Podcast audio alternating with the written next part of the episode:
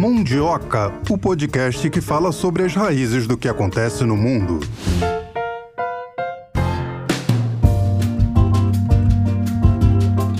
Salve, salve galera! Mais um Mundioca chegando na área. Tudo bom, Mel? Tudo ótimo, muito animada, cheia de gás pra gente discutir o assunto de hoje, que é. É a situação não tão cômoda do Brasil como presidente do Conselho de Segurança da ONU. Isso porque a gente está acompanhando de lupa o que está acontecendo ali no Oriente Médio entre Israel e o grupo Hamas ou os palestinos, como muitas pessoas gostam de separar essa situação. Na é. verdade, que você não consegue separar o Hamas dos palestinos. Eles estão misturados e nesse ponto os civis é que pagam o pato. É, e assim, você falou do Brasil no Conselho de Segurança, na presidência rotativa, né, do Conselho de Segurança da ONU. O Brasil tem mostrado muito boa vontade de Exatamente. tentar ajudar nesse conflito, né? Tentou passar o texto, não conseguiu. Não, ele fez refez. e refez e refez de novo o texto que foi levado para o conselho, ele quase chegou a um acordo. Só não chegou a acordo porque teve um que falou não. E esse Bateu um... na trave, né? Você que gosta de futebol. E esse um são eles, os Estados Unidos. É, tem, eles têm poder de veto, né? Nós que não temos uma cadeira permanente, não temos esse poder, né? Fizemos o nosso dever de casa, isso tá claro, né? É, a proposta tinha 11 pontos. Apesar disso tudo, de todo esse esforço para tentar agradar todos os lados dentro desse documento, essa proposta foi vetada unicamente pelos Estados Unidos. E a pergunta que fica é: como será a partir de então? O que, que vai dar para ser feito para chegar a um acordo de paz? Que é o que interessa efetivamente para o mundo, porque a escalada da violência naquela região não é boa para ninguém. A verdade é essa. É, e assim, são cenas de cortar o coração, né, Marcelo? Eu não sei você, mas eu tenho evitado ver nas mídias alternativas e mesmo na mídia tradicional as cenas do conflito, porque, enfim, aquilo é uma coisa que não acrescenta Na em nada. Guerra, todos perdem. Todos a gente já perdem. aprendeu isso com o passar da história. E parece que muita gente ainda está tentando achar uma outra equação que não seja a derrota geral de todos os envolvidos numa guerra. Na guerra, ninguém vence. Então, para falar sobre esses assuntos, o, quais são as possibilidades que a gente pode chegar, o papel do Brasil, vamos chamar o nosso primeiro convidado de hoje. A gente tem o prazer de conversar mais uma vez com o professor Christopher Mendonça, professor de Relações Internacionais do IBMEC e Mundioker, ele que já esteve com a gente aqui em vários episódios. Seja muito bem-vindo de volta. Tudo bem, professor? Seja bem-vindo, professor. Olá, tudo bom? Prazer poder estar falando aqui com vocês novamente. Professor, por que, que o Brasil não conseguiu que a proposta de cessar fogo fosse aprovada pela ONU? É uma pergunta que muita gente que acompanha, até os que não acompanham esse conflito, querem saber. Bom, o Brasil Brasil se esforçou ao máximo que pôde, tentou mediar os interesses entre os participantes do Conselho de Segurança, que são 15 países, né? inclusive o Brasil nesse momento está na presidência do Conselho de Segurança, mas houve um veto dos Estados Unidos. É importante a gente ressaltar que cinco países, né, entre eles os Estados Unidos, têm poder de vetar qualquer resolução dentro do Conselho de Segurança. E a justificativa dos americanos foi exatamente que não havia na, na proposta de resolução brasileira algo bem detalhado, algo bem é, explícito de que Israel teria direito de se defender. Então, nesses termos, diante dessa justificativa, a embaixadora dos Estados Unidos veta a proposta e o Brasil, portanto, vai ter que apresentar posteriormente uma nova resolução, uma nova proposta de resolução. Professor, diante dessa negativa dos Estados Unidos, a gente poderia tirar que essa negativa dos Estados Unidos tem a ver também com a presença do presidente Biden nesse momento em Israel e poderia ofuscar um pouquinho a presença dele lá? Bom, na verdade, o presidente Biden ele tem tudo para ser o candidato à reeleição no próximo ano, quando nos Estados Unidos vai ter uma eleição presidencial. E Biden estava naquele momento lá em Tel Aviv, né, acompanhando o premier Netanyahu, para tentar é, apresentar uma saída, uma proposta de saída para aquilo que estava acontecendo no Oriente Médio, que está acontecendo no Oriente Médio. E é importante a gente considerar que nos Estados Unidos, tanto o Partido Republicano quanto o Partido Democrata são muito próximos do lobby judeu, né, das pessoas que são do lobby judeu. Então, nesse sentido, é, me parece que esse veto que foi apresentado pelos Estados Unidos, ele tem uma indicação, uma sinalização de que o presidente Biden está do lado dos judeus, está do lado de Israel e, portanto, não aceita a proposta brasileira, que não deixava explícita a, o direito de defesa que Israel, de acordo com a Carta das Nações Unidas, tem em relação ao Hamas. Professor, a China tem despontado como uma possível mediadora da paz. Existe esse potencial para a China? A gente viu que a China há pouco tempo conseguiu fazer uma conciliação entre Irã e Arábia Saudita. E a segunda pergunta que complementa essa é: os chineses poderiam mediar essa paz, já que não há presença chinesa no Oriente Médio? Bom, a China não tem tradição em mediação em conflitos internacionais. Os Estados Unidos têm muito mais frente, muito mais expertise em fazer a paz entre os países, principalmente entre países lá do Oriente Médio. Vários acordos foram feitos no passado que eh, fizeram com que houvesse cessar-fogo e que houvesse maior cooperação entre os países do Oriente Médio. No entanto, a China, nesses últimos anos, ela tem questionado a liderança, o destaque dos Estados Unidos na comunidade internacional e tem tentado ocupar espaços deixados pelos Estados Unidos em vários locais, na África, na própria Ásia, também na América Latina. Então, nesse sentido, essa postura, essa posição de ter interesse em mediar o conflito, ela simplesmente significa que a China tem é, um interesse também em fazer esse papel de mediadora, de ser um, uma, uma ponte entre dois oponentes nessa ocasião do Oriente Médio. É importante ressaltar que a China também tem poder de vetar as resoluções do Conselho de Segurança. A China é um dos países que é, tem mais poder dentro da ONU, tem um potencial bélico bastante importante e também econômico. Então, nesse sentido, seria interessante para a China fazer essa mediação, até mesmo para demonstrar para a comunidade internacional que, assim como outras lideranças, gracias.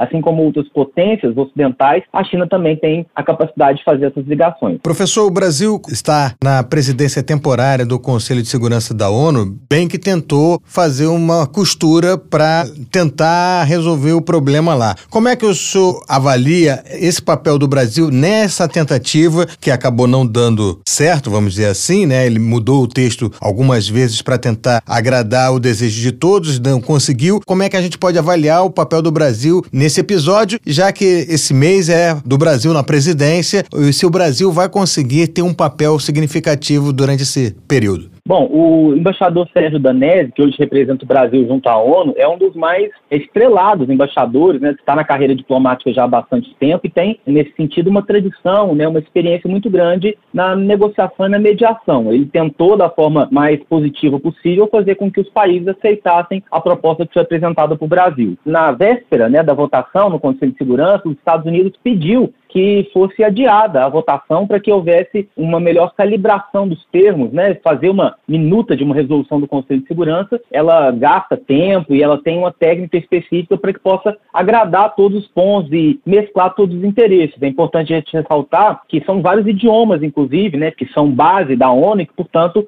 é precisa ter uma, uma, uma conjugação importante entre todos os interesses e até mesmo entre os idiomas daquele país. Eu acredito que o Brasil foi até o limite onde pôde, colocou na pauta de discussão, conseguiu inclusive um número superior do que se imaginava de votos. Dos 15 membros é, do Conselho de Segurança, 12 votaram favoravelmente, inclusive a China foi um desses países que votou favorável à proposta brasileira. Dois países se abstiveram, o caso do Reino Unido foi um caso importante, exatamente porque é, na maioria das votações o Reino Unido se filia à votação dos Estados Unidos e também a Rússia se posicionou de forma a se abster. E os Estados Unidos vetou a proposta exatamente porque não atendia completamente os interesses americanos, sobretudo no que diz respeito ao direito israelense de se defender. Eu acredito, portanto, que o Brasil fez o seu dever de casa, cumpriu todos os objetivos que tinha feito ali naquela ocasião, mas, no entanto, o, o próprio regramento do, do, Conselho de Segurança não garante ao Brasil poderes maiores do que propriamente a mediação, do que colocar na pauta e deixar que os países discutam. Infelizmente, o Brasil, sendo um membro rotativo, inclusive um presidente rotativo, a gente chama de presidência pro tempore, ele não tem muitas opções nesse momento, muitas alternativas, a não ser esperar que os estados é, negociem essa proposta e, e depois, é, num futuro bem próximo, orientem no sentido de uma nova proposta de resolução que pode ser votada favoravelmente por todos os países. E a proposta da Rússia, por que, que não passou? A proposta da Rússia ela era importante porque ela não deixava claro o termo de desagravo ao Hamas o que é importante para os americanos e para outros países europeus, como é o caso do Reino Unido. Então, ela propunha, sim, a execução de um cessar-fogo, de parar de uma maneira bastante rápida as hostilidades entre os dois lados do conflito, no entanto, não considerava, não declarava né, que o Hamas havia errado, havia feito uma atitude errada ao atacar o território israelense. E por essa razão, vários países tiveram a capacidade de utilizar a sua ferramenta de veto e não deixaram que a resolução fosse assente. A elaboração de um texto como esse, professor, ela requer muita minúcia e muita diplomacia, vamos dizer assim, né? Quão difícil é fazer um texto que agrade todo mundo? Bom, existem técnicas né, que são é, adotadas pelos mediadores e pelos diplomatas na tentativa de agradar todos os interesses no texto. A construção de um texto, até mesmo um texto de uma lei né, em um país, ela é bastante complexa diante dessa quantidade de interesses que estão envolvidos nas propostas. E quando isso se torna algo internacional, que inclusive, como eu disse anteriormente, envolve até idiomas distintos, e se torna algo bem mais complicado, algo bem mais complexo. Então, nesses termos, embora os países tentem fazer de forma rápida, que é algo necessário para um conflito internacional, agilidade na proposição de determinadas resoluções, eles precisam atender também aos anseios de todos os países que eles estão é, inseridos e que têm poder né, de votar e de vetar determinadas propostas. Então não é algo fácil, é algo que requer um nível de tecnicidade bastante elevado, mas que os nossos diplomatas, tanto brasileiros quanto de outros países, é, eles têm um treinamento adequado para fazer com que, num, num tempo recorde, essas resoluções possam ser apresentadas, votadas e talvez até mesmo aprovadas pelo Conselho. Professor, nós temos sido bombardeados, né, não tem outra palavra, nessas últimas duas semanas, por informações dos dois lados, né? A chamada guerra híbrida, se estuda muito esse termo agora. O Mundioker, o nosso ouvinte que está acompanhando esse programa de hoje e gostaria de saber como não ser influenciado, como fazer uma análise é, geopolítica equilibrada, qual a dica que o senhor dá? Bom, nós estamos vivendo num país atualmente bastante polarizado, com informações que nem sempre condizem com a verdade. A questão de fake news foi falada no último ano de uma maneira recorde, né? O Brasil enfrentou um processo eleitoral muito influenciado por notícias falsas, por desinformação de forma geral, né? De ambos os lados. Isso acaba afetando também a questão relativa à, à percepção brasileira em relação ao conflito que está acontecendo no Oriente Médio. Nós temos, de um lado, pessoas que defendem o Estado de Israel e a sua legitimidade de atacar, né, de contra-atacar, na verdade, o Hamas, e de outro lado temos pessoas, né, inclusive pesquisadores, jornalistas, pessoas de todos os campos que defendem o direito legítimo da Palestina de defender a criação do seu Estado. O que me parece inadequado para esse momento é que haja pessoas que defendam grupos terroristas, e o Hamas, nesse quesito, ele pode ser considerado, ele tem sido considerado como um grupo terrorista a forma mais adequada de se informar de, é, através de verdades, através de informações de qualidade, com credibilidade, é exatamente fazendo essa comparação. Um exercício que eu sempre faço é de pegar de jornais diferentes, de revistas diferentes, inclusive é, de revistas de outros países, em outros idiomas, na tentativa de comparar essas questões. É sempre muito interessante ter cuidado na rapidez com as quais a gente publica as notícias. Às vezes, no ímpeto de noticiar uma coisa de forma rápida, nós acabamos colocando fontes inadequadas, fontes que não são confiáveis e influenciando outras pessoas. Principalmente quem é formador de opinião, professores, acadêmicos, jornalistas, né, pessoas que têm uma opinião a formar, elas precisam ter muito cuidado na transmissão dessas informações, haja vista que as informações de guerra, em razão dessa rápida execução das ações, dessa rápida execução dos fenômenos, ela acaba é, nos influenciando de uma forma bastante negativa e é preciso ter um filtro em relação a essas informações que vêm o tempo todo, é, como você bem disse, né, bombardeando o Brasil e o mundo. Eu acho que houve dois fatos que mexeram assim com as paixões da, um, as crianças decapitadas, né? As 40 as crianças. 40 crianças, né? 40 bebês decapitados. Que teriam a... sido decapitados por integrantes do, do, Hamas. do Hamas. E outro foi a explosão do hospital. Eu acho que ali houve muita desinformação, muito uso inadequado. E uma informação, a das crianças, não foi comprovado por nenhum órgão de imprensa de credibilidade que exatamente houve essa questão das 40 crianças decapitadas. E já o que me parece no, na questão do hospital, você tinha imagens, você tinha relatos e você tinha meios que você conseguiria comprovar melhor isso. Nessa guerra de informações, como é que uma pessoa comum pode deixar o senso crítico dela funcionar? A mesma coisa em relação a colocar o Hamas como grupo terrorista. Ah, a ONU não coloca o Hamas como grupo terrorista. Nem o Brasil. Nem o governo brasileiro. Então, quem não acusa o Hamas de ser um grupo terrorista está defendendo o terrorismo propriamente dito ou não? É, o senhor podia completar essa resposta com o que é terrorismo? Ok, o terrorismo é um fenômeno que está envolvido com as questões de segurança internacional. É um fenômeno muito difícil de se definir, porque tem debates intensos acerca daquilo que é ou não terrorismo, mas de forma geral é a utilização da mídia né, e das imagens para chegar a um efeito de produzir terror nas pessoas, paralisar as comunidades em torno de determinado fenômeno. E é exatamente isso que nos dá é, ensejo para considerar o Hamas como sendo um grupo terrorista. Embora o desejo do Hamas seja a criação do Estado palestino, e eu acredito que há legitimidade na defesa da criação de um Estado para o povo palestino, as formas como o Hamas tem conduzido essa demanda, elas são bastante violentas e utilizam de todas as características que outros grupos terroristas já utilizaram, como é o caso do Estado Islâmico e da Al-Qaeda. Quem não se lembra das imagens terríveis né, dos membros do Estado Islâmico assassinando pessoas ao vivo é, e mostrando essas cenas para o mundo todo. E uma das promessas, uma das ameaças feitas exatamente pelo Hamas, já nos primeiros dias de confronto entre os dois lados, era de que se o Israel continuasse os bombardeios contra a faixa de Gaza, que muito certamente eles utilizariam dessa ferramenta né, de assassinar pessoas ao vivo pela internet para gerar uma comoção internacional para gerar uma paralisação internacional. Então, o Hamas ele não foi criado inicialmente como um grupo terrorista, ele foi criado, na verdade, como um grupo político que, inclusive, disputou eleições lá na faixa de Gaza e conseguiu se eleger para coordenar, para governar aquela porção palestina, que é a faixa de Gaza. No entanto, nos últimos anos, a adoção de medidas que são muito próximas do terrorismo fazem com que muitos pesquisadores, muitos analistas considerem o Hamas como sendo um grupo terrorista. Há um problema que foi colocado em pauta, é de que a ONU ainda não considera considera o Hamas como sendo um grupo terrorista. Para isso seria necessária a anuência do Conselho de Segurança das Nações Unidas. A classificação de um grupo terrorista, ela não é simplesmente classificá-lo como tal, mas ela envolve uma série de pressupostos e de formas de condução de políticas adotadas pela ONU. Então é por isso que a ONU tem bastante cautela ao chamar um Estado ou chamar um grupo de terrorista. Isso não significa de forma alguma que a ONU ela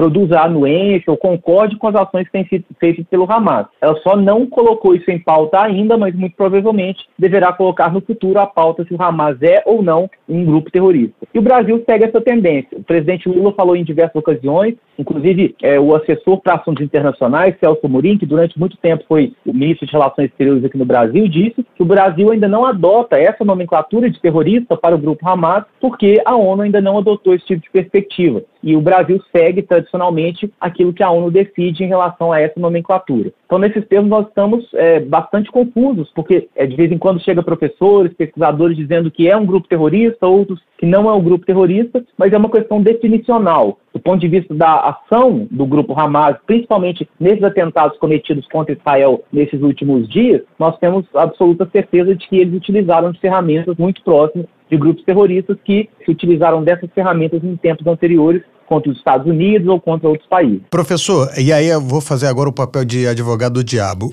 É, muitos criticaram a forma como Israel respondeu, vamos dizer, ao ataque terrorista. Bombardear um hospital onde causa a morte de quase 500 pessoas não seria uma forma também de exagerar no uso da força por parte de Israel numa questão de se defender? Certamente, o direito internacional não permite que um hospital ou que uma construção civil seja agredido seja atacada por um míssil, por um foguete ou algo do tipo. No entanto, até o momento não há comprovação clara sobre quem é o autor daquele atentado contra aquele hospital, que é um dos maiores da faixa de Gaza, talvez o maior da faixa de Gaza. Há duas correntes em disputa, uma delas diz que foi Israel quem fez o ataque, e a outra é, diz que foi um grupo islâmico, muito parecido inclusive com Hamas, a Jihad Islâmica, quem tentou é, emitir um ataque contra o Estado de Israel, mas que na falha dessa execução acabou atingindo um hospital na faixa de Gaza. É exatamente esse cuidado com as informações que nós precisamos ter. Como ainda está em processo de investigação para adequar né, a, qual é a verdadeira versão, nós estamos tendo muito cuidado em acusar um dos lados de ter executado esse, esse ataque, exatamente porque um ataque contra um hospital é algo que fere os princípios mais básicos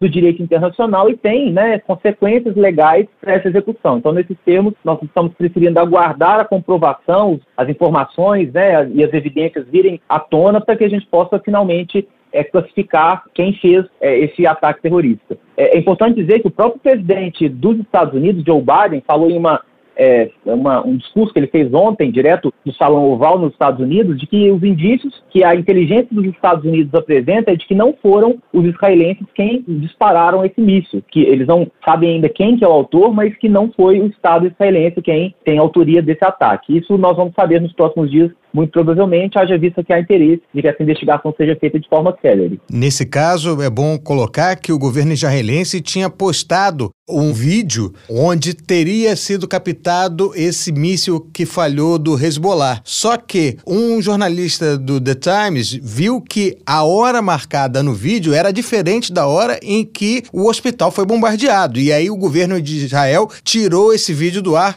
logo em cima. Ou seja, a gente tem que exatamente esperar os indícios. Mas a partir do momento que você tem o governo de Israel colocando um vídeo e retirando ele em seguida, tentando fazer uma justificativa que ele não teria sido o autor do ataque e o Hezbollah, ao mesmo tempo falando por que, que eu iria atacar um, um amigo, vamos dizer assim, como é que fica essa situação? E aí eu, eu reforço a pergunta. A questão é cortar a água, a energia e qualquer tipo de suprimento para chegar a Gaza. Isso também poderia ser considerado um crime de guerra? Eu queria só completar com uma outra informação que Israel havia pedido para evacuar aquele hospital. Uma semana antes. Uma semana antes. É, na verdade, é, Israel havia dito né, com uma certa antecedência que toda a região norte da faixa de Gaza seria atacada de forma sistemática. Né? No entanto, as pessoas não conseguiram, de forma generalizada, sair da parte norte porque a parte norte é onde concentra-se o maior número de pessoas, o maior número de habitantes. A faixa de Gaza, de forma completa, tem mais de 2 milhões de habitantes, sendo que um e meio fica na região norte e outro meio milhão fica na parte sul, onde agora concentra-se a maioria é dos habitantes da faixa de Gaza. Só que isso levava tempo. Inicialmente, o prazo que foi estabelecido por Israel era de 24 horas. Então, o ataque foi feito num período posterior a essas 24 horas. Né? Não se sabe ainda se Israel é o autor desse atentado, no entanto, isso seria sim classificado como um crime de guerra. E uma questão que você coloca, Marcelo, muito bem, é de que também ah, o impedimento de que a faixa de Gaza receba água, mantimentos, alimentos, medicamentos, também feriria os princípios mais básicos do direito internacional. É, pode-se fazer ataques, pode-se atacar militares, mas não pode é, submeter os civis de um país a uma condição degradante, tal como está acontecendo nesse momento. Mesmo que se envolva um ataque terrorista, e nós não temos dúvidas de que os, os terroristas precisam ser punidos pelas ações que fizeram, isso não pode implicar necessariamente numa punição coletiva a todos os palestinos, que em sua maioria são palestinos civis, que não têm nenhum tipo de envolvimento com nenhuma atitude do ponto de vista do terrorismo. É muito importante a gente falar uma frase que tem sido utilizada por diversos especialistas e que nós não sabemos ainda quem que é o autor né, original dessa frase, é de que na guerra a primeira vítima é a verdade. Então nós vimos aí a utilização é, de imagens, por um lado e pelo outro, tentando legitimar sua defesa de que não foram os autores desse ataque feito ao hospital em Gaza, mas na verdade o que nos, nos dá tranquilidade é que isso está sendo investigado por autoridades importantes dos Estados Unidos, de Israel e também pela própria ONU de forma mais independente e que nos próximos dias nós saberemos quem de fato é o responsável por esse atentado e assim poderemos responsabilizar quem de fato executou essa tarefa. É muito importante na guerra que a gente não tenha a ansiedade de dar as notícias sem confirmar se elas de fato são verdadeiras, se elas são de fontes adequadas, porque senão a gente comete um erro tal como o próprio governo israelense cometeu, que publicou um vídeo, um vídeo que não havia sido é, verificado em seu tempo e acabou tendo que retirar esse vídeo da internet porque iria no sentido contrário àquela verdade apresentada inicialmente pelo Estado israelense. Eu, como jornalista, professor, custo a crer que essa verdade, a investigação quanto ao hospital, é, vai aparecer de uma maneira que a gente possa acreditar. O senhor acha que também esses resultados eles podem ser manipulados para um lado ou para o outro? Ah, realmente, a guerra é um tema muito sensível e que envolve poderes que talvez nós não podemos discernir de uma forma tão clara como nós imaginamos em outros contextos. Evidente que pode haver qualquer tipo de manipulação né, e de que a gente nunca saberá da verdade daquilo que aconteceu. É, no entanto, essa investigação é necessária, nós não podemos culpabilizar ninguém até o momento por ter executado essa ação. Evidentemente que se espera muito mais de um grupo terrorista, algo que fira os princípios dos direitos humanos. Um grupo terrorista não está submetido exatamente aos direitos humanos, ele não responde a legislação internacional tal como Estado e, portanto, é muito mais provável que um grupo terrorista tenha feito esse ataque. Mas nós não descartamos também que tenha sido um ataque feito por Israel. É por isso que nós temos que ter bastante cautela e esperar os resultados das investigações, verificar, sobretudo, como essas investigações foram feitas, por quem elas foram feitas, e é por isso que a ONU sugere, inclusive, a execução de uma investigação independente, feita pela própria Organização das Nações Unidas, que não serve a nenhum país, evidentemente, e que, portanto, seria algo mais isento e que poderia trazer para a comunidade internacional uma clareza maior sobre quem é, de fato, o autor daquele atentado. Professor, o que, que a ONU poderia fazer caso Israel cumpra a promessa de invadir por terra e aumentar o ataque Já invadiu. na, na Palestina? É bom, na verdade, diversos países árabes prometeram, né, ameaçaram que se caso Israel invadisse de forma territorial a faixa de Gaza, que a guerra escalaria para um novo patamar, no qual os países não concordam com essa invasão. É, nesses termos, a ONU poderia fazer algo que ela já fez em, em, tempos anteriores, que era a convocação do Conselho de Segurança das Nações Unidas para que juntos os 15 países que fazem parte desse conselho pudessem deliberar sobre quais as atitudes tomar a respeito disso. O que pode ser criado é uma resolução né, aí, portanto, com a anuência dos cinco países que têm poder de veto e com a maioria qualificada dos 15 países que fazem parte desse conselho, na tentativa de criar regras específicas para essa invasão ou simplesmente para condenar a invasão feita por terra. É assim que essa é, invasão for de fato classificada, quando ela for de fato observada, muito provavelmente o próprio secretário-geral das Nações Unidas, Antônio Guterres, vai chamar uma reunião do Conselho de Segurança. A próxima está marcada para terça-feira, mas pode haver uma reunião extraordinária, né, para que se sente as principais potências globais e se tenha um regramento, né, uma resolução acerca de como lidar com essa questão, lidar com essa com essa invasão por terra. Mas os Estados Unidos, como aliado de primeira linha de Israel, tende a fazer o veto de qualquer ação que seja proposta contra Israel, concorda? Não, na verdade, o presidente Biden, em uma ocasião, né, sendo entrevistado por jornalistas americanos e de todo mundo, ele falou de forma bastante explícita que não considerava que uma invasão terrestre, uma ocupação da faixa de Gaza seria uma solução adequada para esse momento. Na verdade, ele defende sim, e os Estados Unidos com ele, a legitimidade e o direito que o Estado israelense tem de se defender de um grupo terrorista, mas ele identifica como sendo bastante perigosa a atuação de forma a ocupar. Inclusive, na presença é, do premier Netanyahu, o presidente Joe Biden falou sobre a experiência dos próprios americanos, que durante é, o ataque terrorista de 11 de setembro responderam de uma forma bastante dura a esses ataques, com ódio, né? Nas palavras do presidente Biden, foi o ódio, a vingança que movimentaram as ações da política externa americana. Ele aconselha ao Netanyahu que não cumpram esse mesmo trajeto, que não cumpram esse mesmo caminho, que ele pode ser deletério, pode ser muito perigoso, principalmente pelo cumprimento das regras do direito internacional. Tá certo, a gente conversou com o professor Christopher Mendonça, professor de Relações Internacionais do IBMEC Belo Horizonte. Muito obrigada. Espero que o senhor possa voltar aqui com a gente outras vezes. Muito obrigado, professor. Obrigado, Melina. Obrigado, Marcelo. Um prazer poder falar com vocês e contem comigo em outras ocasiões. Um grande abraço. Tchau, um tchau. Um abraço, professor. Tchau, tchau. É, Marcelo, além dos Estados Unidos, nenhum outro país votou contra a nossa proposta brasileira. Doze países, entre eles a China, votaram a favor do texto. Vou ler os que votaram a favor: Brasil, China, França, Albânia, Equador, Gabão, Gana, Japão, Malta, Moçambique, Suíça e Emirados Árabes. Dois países, a Rússia e o Reino Unido, se abstiveram. E aí fica um detalhe sutil aí. O Reino Unido, que normalmente acompanha os Estados Unidos, dessa vez decidiu se abster. Se abster, ou seja, ele até concorda com o que estava escrito ali, mas ele não historicamente indispor, né? não quer se indispor com os Estados Unidos, o que gera uma insatisfação pessoal que quer a paz. É, eu também não quero me indispor com o segundo entrevistado, então vamos chamar então, vamos ele para cá? Bom, agora a gente conversa, Melina, com o professor historiador, mestre em História Comparada, doutorando em História, pesquisador do Grupo de Estudo 9 de Maio e do Núcleo NIEAS, o professor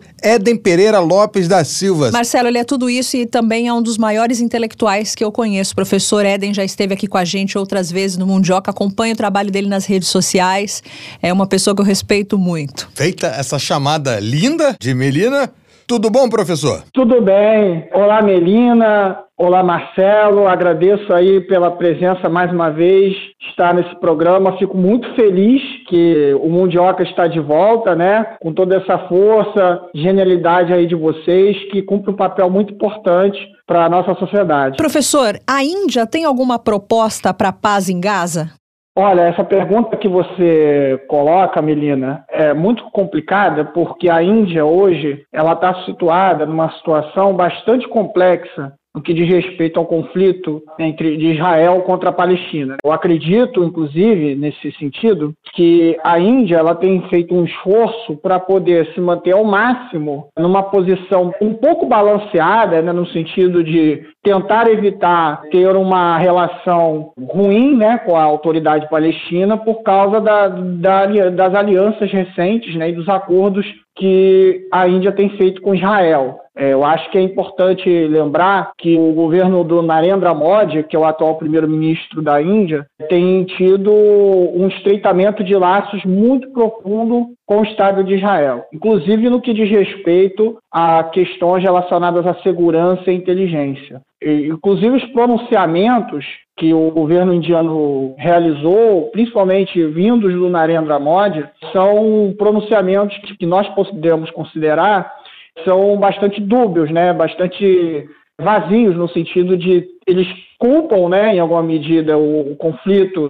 Eles trazem uma questão histórica, né, que está relacionada à região. Porém, eles, em alguma medida, eles, eles, eles evitam, em alguma medida, pôr a culpa em Israel. Inclusive, um dos primeiros tweets, né, feito pelo primeiro-ministro Narendra Modi, ele colocou a sua disposição de solidariedade com Israel. Embora eles tenham criticado o bombardeio sobre o hospital em, em Gaza, enfim. Então, acho que é importante a gente situar que a Índia, ela estando nessa posição difícil, ela não tem, ela não está numa posição muito favorável para poder contribuir com a mediação. Porém, historicamente, né, eu acho que vale lembrar, as forças políticas na Índia, para além do governo, sempre tiveram uma posição muito favorável à resolução da questão da Palestina, sobretudo com o estabelecimento do Estado da Palestina, né? Inclusive, historicamente, né, o, o Estado indiano foi contra a partilha da Palestina lá atrás, em 1947, né, quando a ONU votou a partilha da Palestina com a fundação do Estado de Israel e a fundação da Palestina, que aconteceu o Estado, a fundação do Estado de Israel, mas não a Palestina, né? E isso foi alvo de crítica durante muito tempo por parte dos indianos, inclusive enquanto eles estiveram, né, é, bastante ativos, eles ainda são, né, mas historicamente no momento auge do movimento dos países não alinhados. Professor, com essa neutralidade da Índia, então, na opinião do senhor, quais países poderiam intermediar um cessar-fogo nesse momento? Eu vejo que existe um país em especial que eu acho que é o único que hoje tem a capacidade de negociar a resolução de conflitos internacionais, que é a China. Eu não vejo hoje os Estados Unidos nessa condição, é, por motivos, enfim, de que os Estados Unidos eles, eles têm tomado posição, têm tomado lado de todos os conflitos em nível mundial, e por vezes os Estados Unidos são o próprio lado do conflito, né? como é o caso, por exemplo, que a gente tem no Iraque. E temos também né, outros países que poderiam ser, mas eh, o que eu vejo com mais potencialidade de ser, pela condição é, recente, é a China. Porque a China, ela não só tem construído uma série de arcabouços de processos de pacificação em nível internacional nos últimos anos, mas sobretudo nos últimos meses, que são concretos. Os Estados Unidos construíram os acordos de Oslo, construíram uma série de acordos na questão de Israel e Palestina, só que nenhum desses acordos foram implementados na prática e resultaram em passos concretos na direção da resolução do conflito. A China, por outro lado, né, isso nos últimos meses, isso fica patente e é observado por todos, tem tido uma ação concreta na direção da desescalada de uma série de conflitos na região do sudoeste da Ásia, que a gente conhece como Oriente Médio. A China contribuiu para a normalização das relações entre o Irã e a Arábia Saudita, que mudou completamente a configuração naquela região, e também, em alguma medida, tem tido um, tem uma atividade aí que não é muito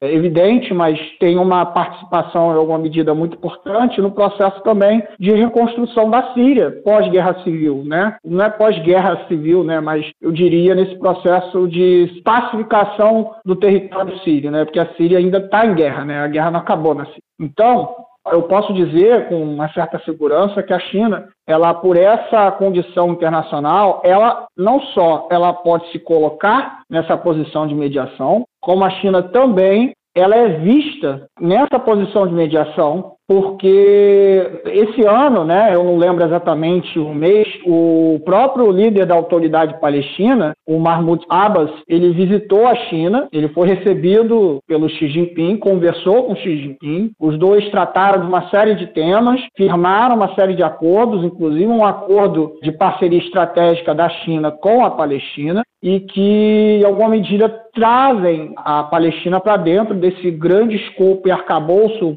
é, de projeto que a China tem construído para o século XXI, que são as novas rotas da seda.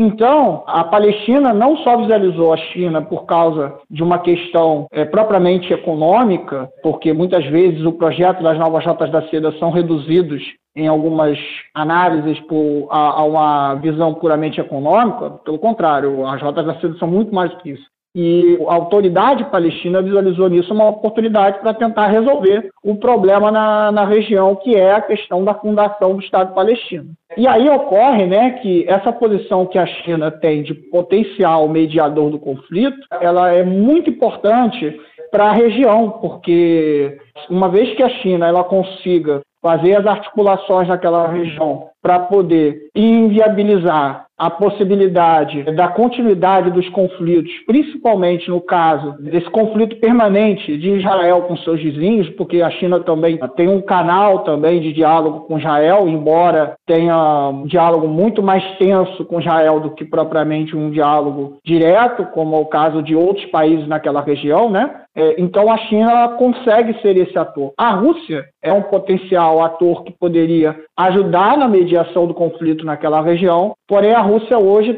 está com uma série de problemas políticos é, em nível do, da sua imediata parte territorial, né, é, fronteiriça, por causa da guerra na Ucrânia, em primeiro lugar, que em alguma medida devido né, a uma, uma situação onde nós temos ali uma guerra que basicamente a gente pode dizer que é uma guerra por procuração, onde os Estados Unidos sustentando e apoiando o governo do presidente Volodymyr Zelensky cria uma zona de tensão com a Rússia inviabiliza uma relação amistosa da Rússia com os países europeus e ao mesmo tempo temos ali umas tensões no Cáucaso, ali na proximidade com a Rússia. Então a Rússia nesse momento com alguns problemas no seu entorno territorial ela não consegue ter uma projeção diplomática internacional maior para a resolução de, desses, de conflitos como esse, como ela poderia ter em algum outro momento, né? como ela teve, por exemplo, no processo da Síria. Hoje o processo da Síria, por exemplo, está, em alguma medida, um pouco, não diria completamente, né? mas um pouco congelado, porque a causa da situação da Ucrânia, a Rússia girou toda a sua atenção justamente para suas remediações territoriais. Então, eu vejo que dentre os atores internacionais hoje, pelo menos os principais potências, né, que eu julgo que são Estados Unidos, Rússia, China, Índia, eu vejo a China na melhor posição para poder mediar isso. Até porque a China também não tem problema, os problemas que a Índia tem, e não tem também a posição que os Estados Unidos é, possuem de estar claramente de um lado no conflito. O senhor falou das questões territoriais, mas questão territorial todo mundo tem, né? China, Índia, Espanha tem questão territorial. Por ter problemas territoriais, um país poderia não conseguir mediar a paz por conta disso?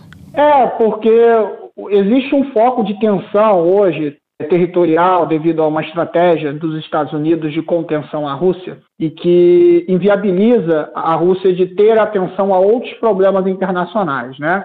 É aí, quando eu digo territorial, eu digo justamente a partir desses focos de tensão, porque confrontada né, a partir da Ucrânia e, sobretudo, a partir desses problemas que aparecem no Cáucaso, né, sobretudo a questão relacionada ao Nagorno-Karabakh, que está aparentemente passando por um processo de resolução né, nesse momento, né, que a gente pode até enfim, conversar um outro momento, mas devido a esses problemas e essas tensões que atravessam inclusive a própria região da Ásia Central de vez em quando, a Rússia ela se encontra numa posição bastante complicada para poder se lançar em qualquer tipo de mediação na questão de Israel da Palestina, até porque a Rússia também está presente na Síria. Constantemente, né, existe uma grande tensão entre a Síria e Israel por ocasião dos bombardeios que Israel não, não é de hoje, né, mas Israel constantemente realiza bombardeios é, no território sírio.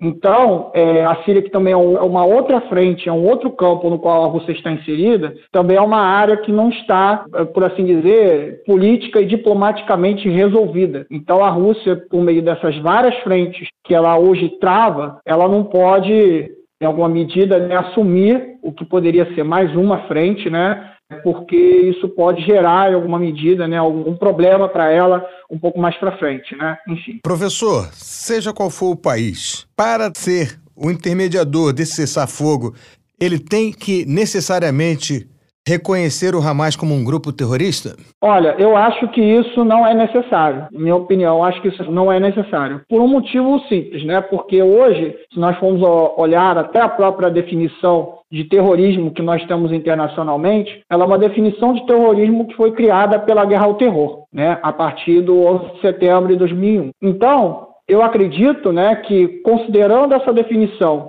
que foi construída política e ideologicamente é, nos Estados Unidos para poder justificar é, uma determinada política que foi aplicada para o sudoeste da Ásia, que a gente conhece como Oriente Médio, a partir dos anos 2000, de ocupação e de, principalmente, de, uma agressão às populações daquelas regiões, né? porque quando a gente fala de, de uma ocupação e de agressão, não necessariamente estamos falando das guerras diretas que foram conduzidas, por exemplo, no Iraque, ou então diretamente na Líbia, né? quando houve o processo né, da aprovação da, das resoluções que permitiram uma intervenção humanitária dos Estados Unidos naquele conflito. Né? Mas eu digo também nas outras guerras que são desconhecidas, né? como é o caso da Somália, temos o caso do Iêmen, enfim, que são guerras onde estão indiretamente envolvidos os Estados Unidos numa questão de guerra ao terror. Então, a ideia e a noção de terrorismo, ela é uma noção que ainda não tem uma definição nem mesmo da própria ONU, mas existe uma, uma definição construída a partir de um determinado momento para poder justificar uma política para aquela região. Então, compreendendo isso, também é necessário entender também que o Hamas historicamente tem práticas que são a gente pode encaixar dentro do conceito, dentro da ideia de terrorismo, mas que hoje, né, nós podemos localizar o Hamas em uma posição que é um pouquinho diferente do que eles já, já foram no passado. Então, eu acho que, é devido a isso, né, isso é reconhecido também em alguma medida pela própria população palestina, né, eu não estou aqui dizendo que o Hamas, enfim, é um grupo que possui uma série de contradições, uma série de questões políticas internas, porém, é, devemos né, entender que, historicamente, o Hamas ele foi construído a partir também de uma permissividade do que aconteceu ali naquela região, né? quando os grupos laicos palestinos eles estavam sendo afastados ou estavam sendo, né, enfim, sabotados no processo de paz em que Israel, né, enfim, aproveitou o desarmamento, a desescalada do conflito para poder avançar o projeto de expansão dos assentamentos naquela região, principalmente sob o governo Netanyahu. Né? Então, entender o Hamas como terrorismo não necessariamente é uma pré-condição para se chegar à ideia de uma mediação ou de um cessar-fogo. E nós vimos isso, inclusive, na tentativa de resolução que o Brasil buscou trazer na ONU. Porque o pois Brasil... é, essa era a minha próxima pergunta, professor. Desculpa te interromper, mas o Brasil tentou, não conseguiu passar o texto né, no Conselho de Segurança da ONU. Agora, o Sul Global pode ter um papel nesse conflito? Eu entendo que sim. Eu entendo que os governos dos países do sul global, do terceiro mundo, eles têm um papel muito importante no sentido de tentar pressionar, principalmente as grandes potências, a, principalmente aquelas que têm responsabilidade historicamente com esse processo, como a Grã-Bretanha e os Estados Unidos, não só adotarem uma posição de repreensão a Israel no sentido de, de eles respeitarem né, os acordos, principalmente os acordos que foram firmados em 67, 78, Oslo, mas principalmente no sentido de tentarem achar uma solução que passe não só pela fundação do, do, Estado palestino, né, diria eu, mas que também passe por uma desescalada do conflito naquela região. Porque o, o conflito que nós vemos ali naquela região, ele surge a partir justamente do, de um processo de colonização. Então, eu acho que ao exigirem né, a revisão de todo esse processo que está relacionado à construção de uma política para aquela região ao longo do século XX, eu acho que os países do terceiro mundo têm um papel essencial. Eu vejo, por exemplo, né, principalmente os países é, muçulmanos que estão localizados naquela área, né, é, eu acho que principalmente cabe uma responsabilidade ao Egito, possivelmente também à Arábia Saudita, são atores muito importantes que em um determinado momento, principalmente no momento onde existia um movimento amplo né, dos países árabes né, de integração, um movimento arabista, eles cumpriram um papel muito importante na tentativa de achar soluções para o conflito. Né? O Egito, historicamente, era um país que tinha um papel muito importante na ajuda, né, na tentativa de mediação na resolução desse processo. Né? Eu vejo que a Síria, uma vez também reconstruída, né, também pode ter um papel muito importante nesse aspecto. Porém, hoje, eu vejo né, que em nível regional, eu penso né, que o Egito hoje ele tem um papel muito importante, porque o Egito ali, ele não é, e todos sabem disso naquela região, o Egito não é um aliado ou próximo do Hamas, não tem simpatias com o Hamas, que principal líder, o grupo que lidera é, a, as organizações é, militares palestinas em Gaza, né? não tem nenhuma simpatia. E o Egito tem relações é, que a gente pode considerar, não vou dizer que são relações boas, mas são relações razoáveis com o Estado de Israel. Então eu vejo que o Egito ele tem um papel muito importante quanto um país que no passado esteve muito próximo da agenda dos movimentos dos países não alinhados e que recentemente o próprio Sisi, enfim, o governo egípcio vem tentando aí, resgatar um pouco dessa política, né? Embora com uma certa limitação, porque o Egito ele é um aliado histórico também a partir dos anos 70 dos Estados Unidos naquela região. Então o Egito ele tenta manter uma posição, ele pode tentar manter uma posição de negociação que pode ser importante, como foi em 2020. Porque eu lembro, né, e eu acho que é importante relembrar, na guerra de 2020, primeira guerra aberta né, entre Israel e a faixa de Gaza, não a primeira, né, mas uma das principais, né, é, um dos mediadores foi justamente o Egito. O Egito cumpriu um papel essencial naquele momento a negociar com a Turquia, negociar com Hamas, com a Jihad Islâmica, com os outros grupos e com Israel. É, então, eu acho que, nesse momento, os países do terceiro mundo, principalmente aqueles que são os países situados naquela região sudoeste da Ásia, eles têm um papel a cumprir que, que, que é muito importante. Mas tudo também depende é, do quanto que eles estariam dispostos a ir contra os Estados Unidos, porque hoje os Estados Unidos eles mantêm uma posição completamente aliada ao lado de Israel, que é, inclusive, né, eu diria que é uma, diria que é uma novidade, né, porque isso já aconteceu em situações no passado, mas eu diria que é quase que um alinhamento automático, porque não só por causa das visitas dos ministros e dos secretários estadunidenses a Israel, mas sobretudo porque a, o fornecimento de ajuda militar, de ajuda financeira e, sobretudo, do suporte quase que, é, é, enfim, sem pré-condições dos Estados Unidos a Israel, certamente tem causado desconforto a esses países que são pressionados também pelas suas próprias populações. As populações dos países árabes têm saído diariamente às ruas, protestado contra essa situação, principalmente a posição de alguns dos seus governos,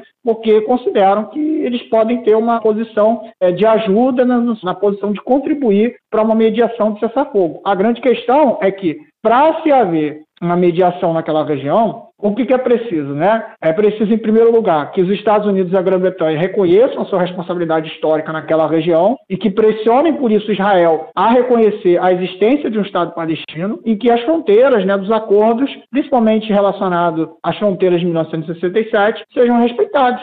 Porque se isso acontecer, né, enfim, se, se houver essa pressão em cima das antigas metrópoles que controlaram aquela região, a gente pode ver aí a possibilidade de um vislumbrar de um cessar-fogo. E aí o início de um processo de paz.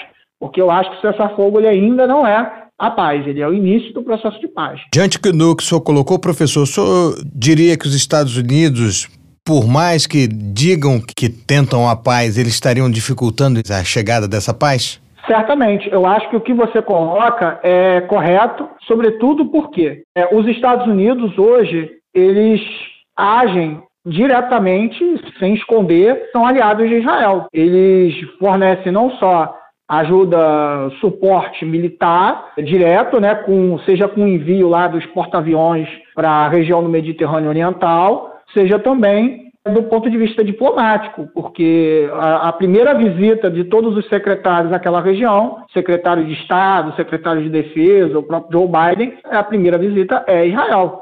É, e, mediaticamente também, o suporte a Israel criou uma narrativa, que aí é importante a gente é, falar, que é uma narrativa quase de que a gente está voltando para os primórdios da chamada guerra ao terror. Então, vê-se claramente né, que os Estados Unidos eles tomaram definitivamente um lado nesse conflito. Em 2020, quando ocorreu a anterior guerra é, de Israel contra a Palestina, centrada sobretudo em Gaza, mas não só em Gaza, como é o caso também hoje, né, que pode expandir também para outras áreas, é, naquele momento os Estados Unidos mantiveram uma posição muito mais balanceada do que eles mantêm hoje. Hoje os Estados Unidos eles assumem abertamente um lado do conflito. E por que que hoje os Estados Unidos eles fazem isso? E aí eu acho que é importante a gente trazer isso. Tem dois motivos primordiais, né? Os Estados Unidos e a Europa, né? Bom, primeiro motivo, né, que eu julgo como muito importante. Israel é o grande aliado dos Estados Unidos naquela região. Os Estados Unidos hoje não tem mais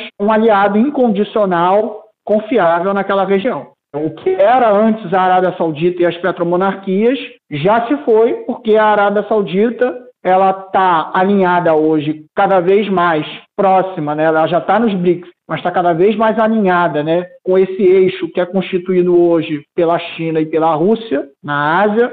O Egito também se encontra numa posição bastante difícil, naquela região, sobretudo os militares egípcios que, durante um determinado momento, eles tiveram uma série de desacordos com o governo estadunidense. Hoje eles têm uma posição muito distante, mas o Egito também se encontra numa posição bastante ruim com relação aos Estados Unidos, que já foram aliados importantes no passado. E, enfim, e aí resta Israel. Israel, não só como, de acordo com a propaganda, né, a maior democracia do Oriente Médio, mas também porque Israel é o único aliado incondicional que os Estados Unidos possuem naquela região, que vai corresponder a todas as políticas que os Estados Unidos queiram, porque Israel está dentro do orçamento do governo estadunidense. Então, os Estados Unidos precisam tomar lado, porque Israel é o principal aliado naquela região, que Israel também está isolado naquela região. Acho que isso é importante ser citado. Esses acordos que a China mediou e que a China organizou naquela região, sobretudo para poder expandir os seus corredores das rotas da seda naquela região, para poder edificar o projeto de integração asiático, é, isso acabou isolando essa retórica é, belicista militarista do governo de Israel, principalmente do governo de Netanyahu,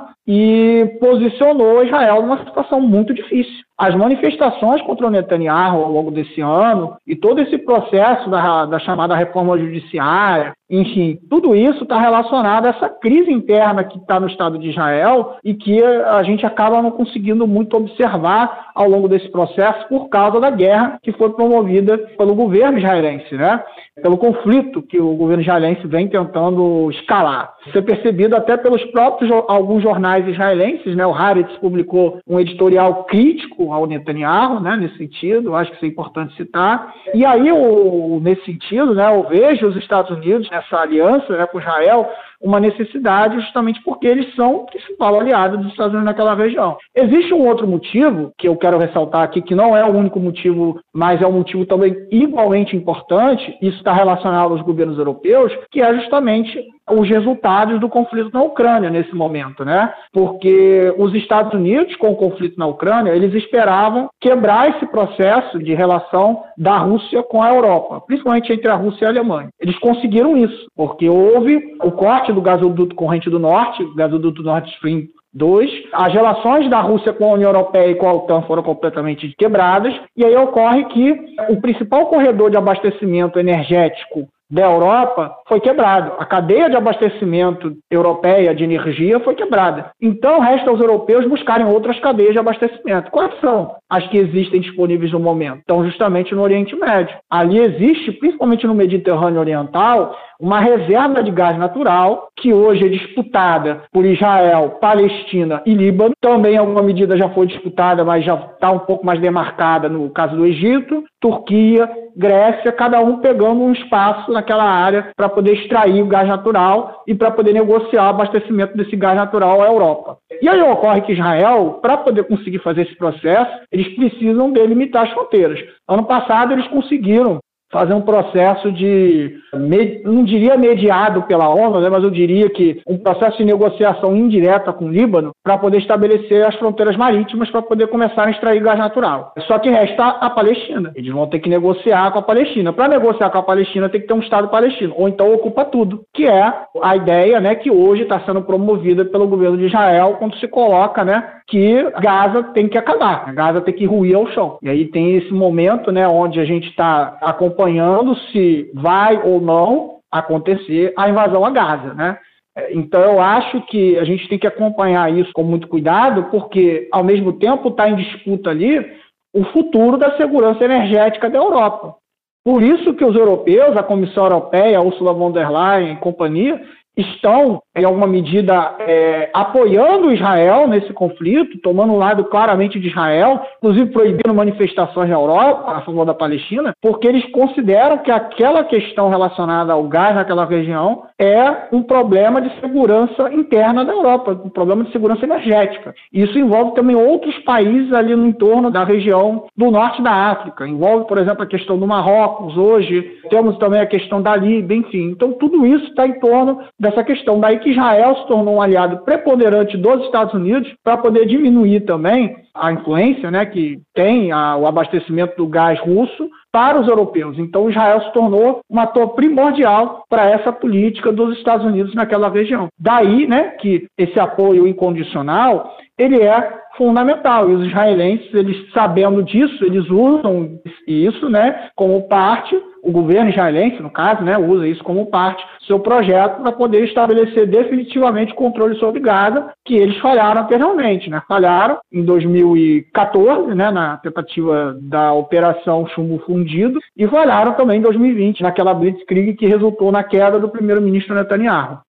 Tá certo, a gente conversou com o professor Éden Pereira Lopes da Silva, historiador, mestre em História Comparada, doutorando em História, professor de atualidades e também analista internacional, pesquisador dos grupos 9 de Maio e também do NIEAS. Muito obrigada pelos seus esclarecimentos. A gente gosta muito de ouvir o senhor. esclarecimentos, professor. Gosta muito de ouvir o senhor aqui no Mundioca. Muito obrigado, Melina. Muito obrigado, Marcelo. Sempre bom estar aqui no Mundioca. Fico feliz que vocês estão de volta. Estou disposição aí e esperemos né, que essa situação desse conflito ela chegue a uma solução o mais rápido possível. Né? É o que todos nós esperamos. É, né? estamos apreensivos, vamos torcer, né? Muito obrigado, Um professor. abraço, tchau, tchau. Muito obrigado. Depois de escutarmos todas essas possibilidades de quem está melhor colocado para tentar mediar esse conflito, quem não está, como será daqui para frente, agora a gente tenta dar uma amenizada. É, vamos relaxar, né? Pelo menos por enquanto. Amanhã a gente volta essa pauta tensa, porque ao longo da semana toda nós vamos falar sobre o conflito. Estamos de olho, estamos de olho. Mas agora é hora vem, de. Vem, mundo bizarro. Mundo Bizarro.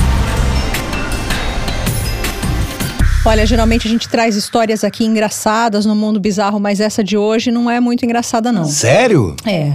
Um americano passou quase 28 anos atrás das grades por um assassinato que sempre negou ter cometido. Lamar Johnson, de 50 anos, saiu do tribunal de St. Louis como um homem livre depois de uma decisão do juiz David Manson. O juiz disse que agiu depois que duas testemunhas forneceram evidências claras e convincentes de que Johnson era inocente. O homem ficou visivelmente emocionado quando a decisão foi anunciada enquanto seus apoiadores começaram a aplaudir. Ele havia sido condenado por um assassinato cometido em 94.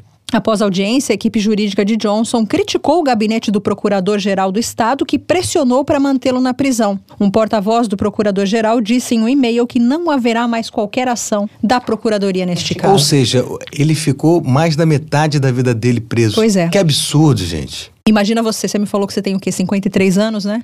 Você Sim. ser liberto há, há três anos só e ter passado o tempo que você é- teve filho, ficou casado. E sabe o que que é o pior, Melina?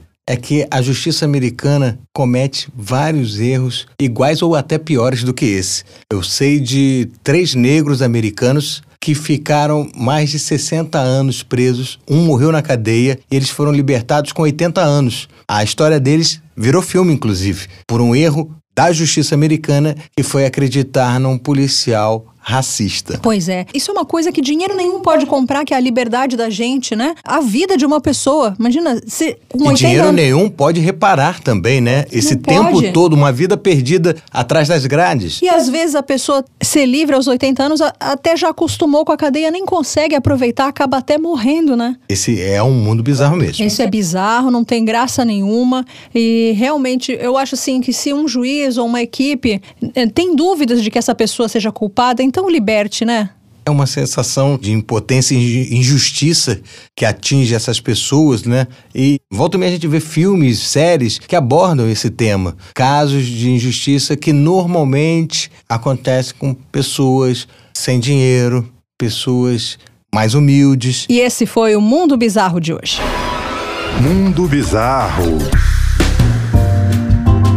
Pois bem, estamos chegando ao final de mais um Mundioca. Que pena, né? É, até que o programa hoje foi bem interessante. Pelo menos eu achei isso sensacional. Ah, eu sempre saio daqui cheia de ideias, de novas pautas. A, a gente aprende demais aqui com mais vontade. Quanto mais você sabe de um assunto, mais você quer aprender, né? Mais interessante ele se torna. Eu espero que o programa de hoje tenha sido tão bom para vocês quanto foi para nós. Foi bom para você? Foi muito bom para mim. Para mim também. Então, Lembrando que vocês podem participar ainda mais, mandando sugestões, pautas, algumas críticas e lá nas redes sociais. Dá o joinha pra dá nós. Dá o joinha, dá um coraçãozinho, deixa a Melina feliz. Que ela é que gosta disso. ah, você não gosta do coraçãozinho, não? Eu acompanho mais ou menos, pra ah. te falar a verdade, coraçãozinho. Eu, eu sou uma pessoa é um homem, centrada, né? É um homem rústico, é. mas eu não sou, não. Pode me mandar o coração que eu gosto. Beijo, tchau, tchau. Tchau, pessoal. Mundioca, o podcast que fala sobre as raízes do que acontece no mundo.